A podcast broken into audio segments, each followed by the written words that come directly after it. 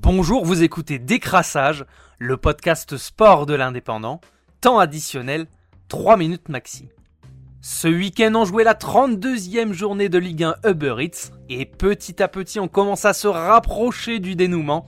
Pourtant, rien n'a bougé en tête dans les 6 premières places, mais tout reste encore possible en ce qui concerne les 3 premiers et la 5e et 6e place.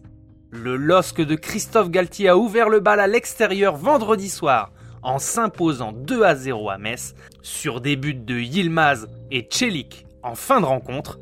Samedi, les Parisiens l'ont emporté 4 buts à 1 à Strasbourg et Monaco a gagné 3 buts à 0 contre Dijon pour concrétiser sa troisième place en mettant la pression sur les Lyonnais de Rudy Garcia. Dans le match un peu fou du week-end, c'est Montpellier et l'OM qui ont fait 3 partout la Mosson.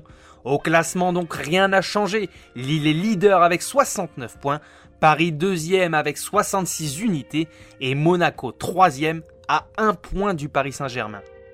Tout reste encore possible pour le titre, rien n'est encore joué mathématiquement, même si les Lillois semblent inarrêtables pour le moment. Dimanche 25 janvier, les Dogs iront à Lyon et Monaco affronteront aussi ces mêmes Lyonnais le 2 mai.